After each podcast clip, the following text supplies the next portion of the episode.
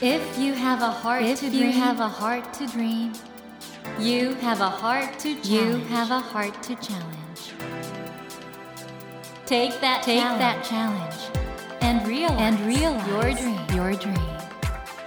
Dream Dream heart. Heart ドリームハート政教新聞がお送りします皆さんこんばんは茂木健一郎です 東京 FM のスタジオから全国38局ネットでお届けしています。ドリームハート。この番組は日本そして世界で活躍されている方々をゲストにお迎えして挑戦や夢に迫っていきます。さあ今夜も本当に素敵な方です、えーお笑いコンビパックマックのパックンことパトリック・ハーランさんをお迎えしています。こんばんは。こんばんは。先週はですねパックンさんが現在ソフトバンク新書から刊行されています逆境力貧乏で劣等感の塊だった僕が諦めずに前に進めた理由本当にこの素晴らしい本についてお話を伺ってこの帯がこれトム・クルーズに似てませんか？写真が僕 久しぶりに言われましたね。昔言われましたよ。トム・クルーズよく。うんで、僕はあの 鼻の上から眉毛の上までがトム・クルーズだと思って。本当だこの下がジム・キャリーいかな。やいやいやでもこの帯の写真はトム・クルーズに似てますよちょっと似てるんですよ。実は僕トム・クルーズに会った時にうんパトリック・ハーランに似てるって言われませんかって聞いたら僕まだパトリック・ハーランだと名乗ってないところでうんうんうんおよく言われますよ。乗ってくださったんですよ。トムも素敵な人ですね。もう本当に素晴らしいですよ。えモギさんは誰に似てると言われますか？昔はあの椎名誠さんだったんですけどちょっとデブってきてからは博士太郎さんにっていう すいません博士さんすいません。ちなみにあの、はい。博士太郎さんとパパヤ鈴木さんは後ろから見ると一緒です。僕これあるええ芸能人の結婚式で、はい後ろから話しかけたんですよ。あパパヤさん博士太郎ですけど。すいません。あれあれですよねパックンさんは日本にはい来てねよくなんか聞かれるご質問があるみたいですねなんで日本に来たんですか？とか好きな漢字は何ですか？とか。あの座右の銘は何ですか？とか。そうなんですよ。タレント活動やる前はね、タレントってどういうものなのか全然わからなかったけど、うんうん。まあモギさんも今3分の2ぐらいタレントじゃないですか。まあまあはい。ら 多分よくあると思うんですけど、タレントをやる前に多分みんな分かってないのは、タレントの仕事はアンケートに答えることです。アンケートを送られてきて、うん。それ書き込んでそれに沿ってなんか台本作ったり話のはいはいはい。内容を選んだりするんですけど、はい。今回の番組はそれがなくて超楽ですか？らああスタッフが優秀なんで。そうなんですよ、はい。あと本がアンケートみたいになってるんですよねそうです。まあだけど本当不思議な人生ですよね。と変です。コよロラド州からハーバード行って福井行って東京でどうしてこんなスターになっちゃったのかまあスターではない、ね。でもアンケート書くのはうまいんじゃないですかね。でもそれ座右の銘って何ですか？とか聞かれると困りますよ普通は。どなんて答えてるんですか？あの日によってその気分で決めるんですうん。だからもう多分過去の座右の銘を見るといっぱいあるんですよ。うんうんうん。ちょっと落ち込んでる時は孤軍奮闘とかね。四面楚歌とか、うんちょっといい人ぶりたい時は一日以前とかうん。一期一会とか、うん。そういう適当なことを言ってるんですよ、うん本当の座右の銘は勇気を持てっていうことうんなんですよ。いいですね。でもこれどこにも答えてないです。自分の中に取っといてる。で好きな漢字は何ですか？こら。でも好きな漢字いっぱいあるんですよ、男女を男と書いてなぶれて何なんだっていう。いやそれあの漢字の成り行き知りたいですよ、はいはい、なんでああなったんだねしてああいうことになったのかっていうねえ。やっぱりパックンはコメディアンだなっていうのはね 本当にね強く感じるんですけど今日はですねこのパックンのマルチタレントとしての生き様はい。の背後にある何か真実に迫りたいですか？鋭く迫りたいと。空っぽだったらどうするんですか？ということで、えー今夜もですねお笑いコンビパックンマックンのパックンことパトリック・ハーランさんをお迎えしてお話を伺っていきます。パックンさん今夜もどうぞよろしくお願いします。ます。ドリームハート。それでは今夜も詳しくお話を伺う前にパックンさんのプロフィールをご紹介します。パトリック・ハーランさんは1970年アメリカコロラド州のご出身です。1993年ハーバード大学の比較宗教学部をご卒業後22歳の時に来日されました。その後1997年に吉田誠さんとお笑いコンビパックンマックンを結成。うん。日米コンビならではのネタで人気を集めます。そしてお笑い芸人として活動する一方 NHK 英語で喋らないとなどにも出演し司会やコメンテーターとしてご活躍中です現在はですね芸能活動を続けながら東京工業大学で非常勤講師として教壇に立っていらっしゃいますということでパックンだから本当にもうねいろいろご活躍なんですけどまあ最初コメディアンとしてうん。アメリカにも実はあの漫才みたいな2人がコンビで出てくる形態ってあったんだそうですね大昔あったんですね。いつぐらいですか大昔って？えー、多分最後に流行ったのは60年代ぐらいじゃないですかね。ああのジェリー・ルイスディーン・マーティン。はいはいはいはいディーン・マーティンがちょっと人気歌手で、うんジェリー・ルイスが精神年齢の低い役を演じるコメディアン。うんうんで、その二人のコンビは最高でした。同じ時期にスマザーズ・ブラザーズというギター弾きながら歌って漫才的なことをやるコンビも人気だったんですけど、それからはやっぱりずっと一人が主流ですよ。これあの日本の漫才でいうボケツッコミに当たるのは英語では何て言うんですか？ファニーガイストレートマン。あファニーガイストレートマン、はい、ボケがファニーガイファニーガイででストレートマンがツッコミ。なんですが、突っ込まないです。どういうこと？日本だええと、ええボケると突っ込みますよね。うん、茂木さんって何歳ですか？今38ですああ、そう、あ、大正何年ですか？とか。なるほど大正じゃねえよっていうのはツッコミじゃないですか。あそうかそうか今ごめん突っ込めなくて そう、本当ですよ。おお、なるほど。突っ込めよ。つって。この突っ込めよっていうのもツッコミじゃないですか。これがアメリカのお笑いにないんです。でもじゃあストレートマンは、まあ、世間の常識みたいなそうそうそう。まっすぐな男です。まっすぐな男ででファニーフガイはがボケてるんですボケてるとで、ボケの後は別に訂正の言葉を入れなない。んですすね、はいじゃあアメリカは基本的にじゃあファニーマンだけ残ったってことですか？ですね。でもまあ、ツッコミ的な芸風は一人でやるときはあるんですね。うんうん日本の漫談もあったりするじゃないですか。一人でやってもうんボケもツッコミもはいできるんです。はいはいはいで、何がいいかというと、ギャラ折半しなくてもいいです。うん。なるほどはい、僕も今ピンが多いでは。そういうことです。あの僕は意外とねアメリカとかイギリスのコメディ好きでよく見てるんですけど日本のお笑いはちょっと違うじゃないですか、はよく日本でも大活躍して適応してますよね小活躍です。いやいや大活躍してどうやってそれうまく合わせたっていうかモデルチェンジしたっていうかあの、研究材料として一番ヒントになるのは、うんツッコミですね。ああツッコミ文化がうん、ものすごく便利です。あ便利いつの話だってツッコミを聞けば、うん逆算して、古い話とか、時代遅れの話とか、うん逆に未来の話、今の時代にそぐわない話をすればそうかそうかボケになるんだと。なるほどその砂糖かっつって、あ、佐藤さんの砂糖違いで落とせるんだ。ってことはツッコミから逆算して笑いを作っていく感じそういうことです。僕はそれをできるようになったのは、ツッコミ文化のおかげです。あの爆笑オンエアバトルとかねああいうので最初バーッと出てきたじゃないですか、はい。あの頃はじゃあそういうのをちょっと応用してどっちが書いてたんですか？脚本は、あの、基本的にネタはマックンが書いて、ん。二人で肉付けをする。うんうんこういう骨組みでやろうっつって、うんうん。いいよいいよ、じゃあこういうところこういうのを入れられないかっつってうんうん提案したりして。あ日本の笑い見てるとあの竹市場みたいなああいう体張った笑いってのはちょっと特徴だと思うんですけどあのあたりはどうですか？あの、2、3回キャスティングされて、すぐプロデューサーとかディレクター分かったのは、僕のリアクション面白くないです。全然面白くないです。うん普通に痛いやめろっつって。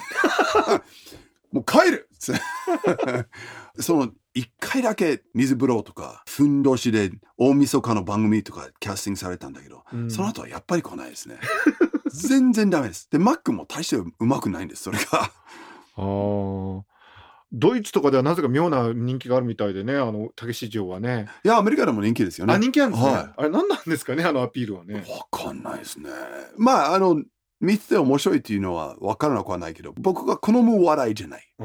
一発ギャグももう意味が分かんないですそういう意味においてはねずいぶん長く出続けてるってすごいですよねパックはねね。僕の前に出てた、えーデイブ・スペクターもいまだに出てるから、そうですねデイブさんの方がもうすごいですよ。もう生きた稼ぎですよ。デーブさんって本当すごいなと思うんですけど異文化の中でねちゃんと適応してスターになってるこれ逆はどうですか？あの村本大輔とか今ウンマンラシアワーのはい。アメリカに挑戦したいとか言ってるんですけど。もう頑張ってほしいです。どう思う？アメリカのコメディ市場よくご存知じゃないですか。どうですか？何人か日本の方で頑張って挑戦している方はいらっしゃいます。うんで、全国区になった人はほとんどいないんです。今んとこいないんですね、はい、ただ、アメリカのコメディ界は本当にその層が厚くて、うん、地方巡回だけでも食っていける人もいっぱいいるんですよ。あそうなんだはい。各町にコメディクラブとかあったりして、そこで15分、30分やってうん10万円もらったりするわけですよ。うんうんその生活に挑戦して成功すれば、それだけでもすげえと思うんですよ。アメリカはユーモアのセンスが違うだけじゃなくて、うんうん。競争率もものすごく高くて、うん。外国人だからっつって受ける保証もないです。あそこそこそこパックンの場合は幸いなことにっていうかね見た目が見た目が外国人というところもあるし、見た目がトム・クルーズに似てるってのもあるし、物珍しさで食いついてもらえたんですけど、うん。外国人だからっつって食いついてもらえるわけではないんです。アメリカは。その異文化をうまくネタにすればチャンスかもしれないですけど、うんうん。でもそれだけじゃダメなんですよ。まあ、アメリカ人だけで食っていけてる人は日本で少ないとも言えるんですけど、一応きっかけにはなるんですね。なるほどな。茂木さんはアメリカのジョークで好きなものはありますか？突然聞かせていただきますけど、全部好きですね。僕本当好きなんですけどだけど一つだけください。一つですか！僕はあの男子ショーといつもジョーク交換の会とかやってましたあジけど、ョークを具体的に言うんですね。はあーどっちかというとその一つの単一のジョークというよりもシチュエーション例えば、うん最近だとシッツクリークっていうあの ああれのジジャーなんですねェジェンダーの扱い方とかすごく素敵だったなとい。思うし、うんあと意外と最近ハマってんのがコミュニティっていうコミュニティカレッジをはい。舞台にした、ちょっと面白いです全部面白いですね。うん、あのハーバードの人から見るとへーって思うかもしれませんけどいや いや、いや、あれ、あの辺は全部大ヒット喜劇連ドラで、あのセンスが分かるならもうアメリカのお笑いセンスは完全に把握できてると思うんですよ。それ僕あの逆にパックにすごく聞きたいのがキャスティングがね、うんあのいろんな人を想定してキャスティングするじゃないですか。はい。で僕いつも日本のお笑いをちょっと批判して炎上したこともあるんですけど意外となんかその人の捉え方が単一な感じがしてなんかあのアメリカのいいコメディ見てるとあ本当にこういう人いるよねって感じがするんですよ。その個性で。はい。でそのあたりどうですか？そのドラマエデュケーションとドラマとコメディの関係ってすごくアメリカあるんじゃないかと思うんだけど。あの、ショービズ、この芸能界全体のうんあり方が違うんですよね。アメリカは一つの番組に出れば十分食っていけるんですよね。あーあなんかこのドラマのこの人とかね。うん日本で売れてるタレントさんと言ったら、大体複数の番組毎週出てるじゃないですか。うんうんうん、で、役者としてもキャスティングされたり、体を張るバラエティ系にも出たり、うんクイズ番組にも出たり、教育番組にも出たり、コメンテーターもやらせてもらったり。なんかパックンのこと見てるそう、あの、僕もそのマルチタレントの活動が大好きで、ここが正解だと思うんですけど、うんでも、ギャラ設定が違うから、アメリカでできる。えちょっと待ってアメリカってそんなギャラ高いんですか？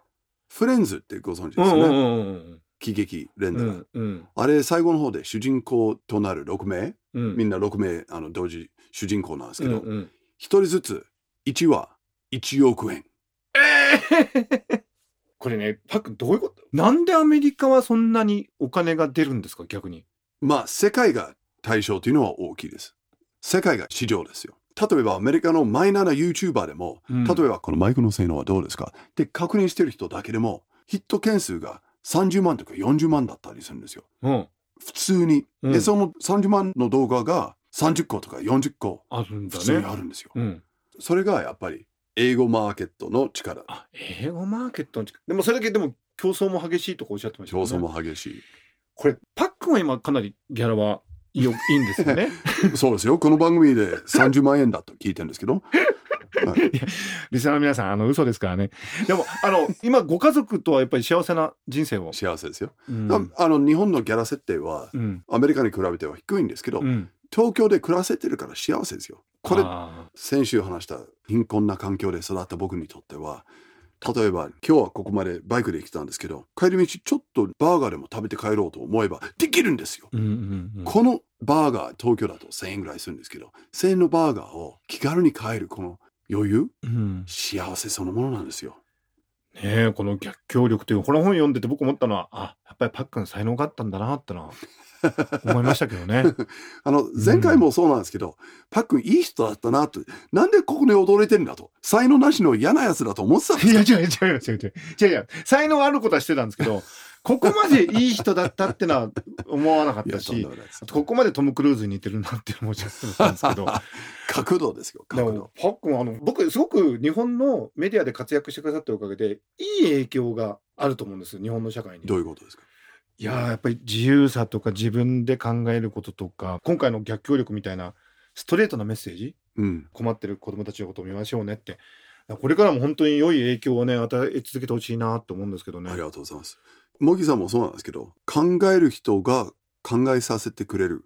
みんなで考えるの悪くないよと。うんでも、クソ真面目になる必要もない。うんうん楽しく自分の話したいことを話して、自分の考えたいことを考えて、みんなとシェアし合えるという、そういう人がどんどんメディア、YouTube も、ポッドキャストも、テレビも、ラジオもそうなんですけど、どんどん出てて、もう少しこう自由に議論ができる、自由にコミュニケーションができるような日本を築き上げていければいいなと思うんですよね。ぜひパックンお願いしますよ。もしよければね、アメリカ大統領選挙とかも出ていただいて、日本をよく知っている大統領ということでね。わあその前にアメリカ大使館うん、と協力して、やっぱり二国間関係をもっと深めていきたいですね。ぜひ、それパックンは一番適任ですよね。一番かどうかは分かんないですけどあ。めこのまま日本にいるまま駐日大使になるとかどうですか？いいねア。ンバサダーね。茂木さん、推薦状書いてくれます？ぜひお願いしますよ。とね、バイデン大統領知らないんですよね。残念なんですけど。いや、僕も知らないけど。でも僕のうんクラスメイトが、大学の同級生の一人が、今内閣に入ってんだよね。はあパックンの実はお友達ってみんな偉くなってんだよね。そうなんですよ。ホワイトハウスのスタッフになってるところですよね。スタッフっていうか、まあ内閣？え、キャビネットにいるの？そう大臣ですよ。えー？ちょっと待って、今。本当に？え、な、はい何担当ですか？えー、うーんと、ちょっと待ってください。すごいですね、パックン。びっくりしました。今本当にあの、皆さん調べてます。あの、はい、あの、えー、肩書きが、あ、コマースだ。うん。通商大臣。通商大臣は大事な、はい。ね、あの、そういうね、政財界にコネを持っている強烈なパックなんですけど。あでも、繋がってないって、今回。繋がりたいです。誰か紹介してください。あの、バックの人生見てると、コロラドからハーバード行かれて日本来て、はい今もこういうマルチタレントで活躍されてて、これからパックンはどっちの方に旅していくんでしょうね。いや、僕は今までほとんど自分で舵を切ったことはないんですよ。うん。上限があって、こうしないかって誰かが道を見せてくれてやってみたんですよ。うんうん東京に来たのもそうだし、うんその前に日本に来たのもそうだし、うんお笑いコンビパックンバックンコンビ結成したのもそうですし、うんこの番組にも誰かがキャスティングしてくださったおかげで今日ゆっくりと茂木さんと話しててるんですけど、でも来るものを拒まないっていうこの生き方大好きなんで、うんうん。10年後僕はどこにいるのかなかなか予想がつかないのがいいなと。だから僕立ち止まることだけはやりたくなるほど。それはやっぱり素敵な生き方かもしれませんね。ん。この番組はね、あの夢とか挑戦がテーマになってるんですけども、はい。パックンのこれからの夢、挑戦なんでしょまあ間違いなく今やらせていただいているいろんな仕事をもっとうまくこなせるように研究しないと勉強しないと練習しないと人脈を作らないと、う。うん。この話術に磨きをかけないととか、うん。いろんな課題は残ってるからそれをまず一つの挑戦として続けたいんです、うん。でも次の夢はって聞かれたらそれは次に頼まれたこともこなせるように今のうちに引き出しを増やしていきたいなと。何頼まれるか分かんないですよ。なるほど。何やらせていただけるのか。今までもやらせてもらえると思わなかったこといっぱいやってるから CD だって出してるんですよ。うん。でこの本も書かせてもらってるんですけど、次も何かやってくれないかって頼まれたらやりますと必ず肯定してでいいなパックンに頼んでよかったってそのお願いした人に思ってもらえるように頑張りたいはいまさにそれこそが逆境力なのかもしれませんね。どんな状況でもそれを乗り越えていくという。っていうか変な状況に置かれてるからこそ 輝けると思う時はありますよねなるほど。うんあの皆さんぜひこのえーソフトバンク新書から出ています逆境力。貧乏で劣等感の塊だった僕が諦めずに前に進めた理由をお読みくださいということで、パックンはこれからますます旅しそうです。飛び出しそうです。そしてこちらのご助手をなんと番組プレゼントとして3冊いただいておりますので、みんなで回し読みしてくださいありがとうございます。でご希望の方は、この後番組エンディングで応募方法をご案内いたしますので、もう少しお待ちください。森健一郎が東京 FM のスタジオから全国放送でお届けしています、ドリームアート。今夜もパトリック・ハーランさんをお迎えしてお送りしました。パックンさん、はい来週続けて本当にとっても楽しかったです。楽しかったですねまたぜひよろしくお願いしますこちらこそよろしくお願いします。ありがとうございました。Never let go of that dream. Never forget Never that forget heart to that challenge. heart to challenge. Dream heart. 茂木健一郎が東京 FM のスタジオから全国38局ネットでお届けしてきました「ドリームハート今夜もお笑いコンビパックンマックンのパックンことパトリック・ハーランさんをお迎えしましたがいかがでしたでしょうか？いやーいろいろね考えながら活動されてるんだなーってことは本当に伝わってきますよね。ただ僕本当にね感心するのはアメリカのコメディ日本のお笑いそれぞれ違いがあるわけですけどもパックンがその日本の芸能界とかメディアの中で何が求められていてどういうことをする必要があるのかってことをねちゃんと観察して冷静に分析してある意味ではその異文化コミュニケーションっていうんでしょうか自分の表現っていうんでしょうかそれをね考えられてされてるのがさすがだなと思うんですよ。やっぱり今の時代って例えば日本だったら日本の中でもなんか文化が違うねコミュニティがいろいろあったりするんですよね。だからどこかで仕事をするためにあるコミュニティに入っていった時にやっぱりそこでは何が求められていてどういうことが大切にされているのかということをねじっくり観察してそれに合わせて自分のねできることをやるという姿勢は素晴らしいと思うしそういう話もねまた今度パックン本に書いてくれないかなと思ったぐらいとても面白いお話だったなと思います。それではお待たせいたしました。今夜のプレゼントの応募方法をご案内いたします。この度のパックンさんのご著書逆境力貧乏で劣等感の塊だった僕が諦めずに前に進めた理由を3名の方にプレゼントいたします。ご希望の方は必要事項を明記の上ドリームハートのホームページよりご応募ください。私模擬に聞きたいことや相談したいことなどメッセージを添えていただけると嬉しいです。なお当選者の発表は商品の発送をもって返させていただきます。たくさんのご応募お待ちしております。そして無料音声アプリオーディでドリームハートの番外編番組茂木健一郎のポジティブ脳教室を配信中です。こちらも聞いてみてくださいね。それではまた土曜の夜10時にお会いしましょう。ドリームハートお相手は茂木健一郎でした。ドリームハート。政教新聞がお送りしました。